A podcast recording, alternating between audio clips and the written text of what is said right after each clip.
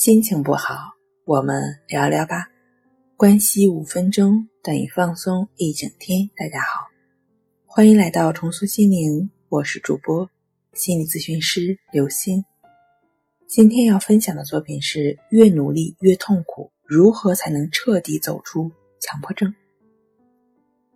很多的来访者来到咨询室都会说：“我已经尝试了很多的方法，吃中药、喝西药。”各种心理流派的方法都尝试过了很多，现在都开始对暴露疗法产生了阴影，一想到暴露就浑身发麻，他又成了我新的强迫对象，真是一波未平一波又起。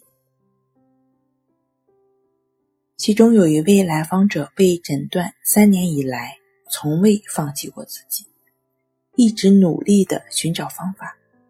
试图努力的帮助自己摆脱，但是现在的他越努力越痛苦。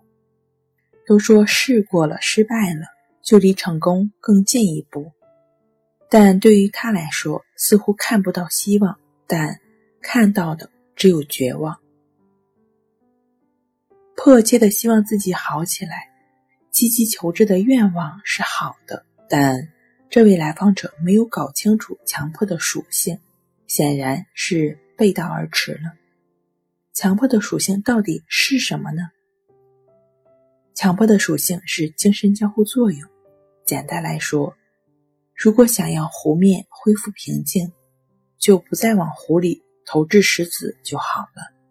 就是说，我们只要不再去干预它，不再去管它就好了。其实，当你一味的祈求顺其自然、为所当为的时候，就是以消除自身的某种症状为主了，症状反而就会更加的严重。当你逐渐为另一症状所困惑，或者专心于其他的事情的时候，这一症状则会逐渐的减轻，甚至消失。这就是顺其自然的真谛。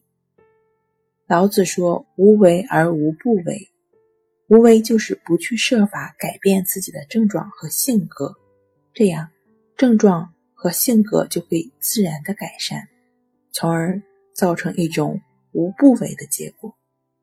另外的两个方面是需要注意的，这是两个重要的体验，就是对无所住心、健康注意力的体验。”这种健康注意力的体验，就是一种注意力能够迅速转换的体验。无论多么高兴或者沉迷的环境中，都可以迅速的转移注意力。这就是森田要患者形成的一种体验。另外一个重要的体验，就是当症状再次出现时，却丝毫没有任何的恐怖感。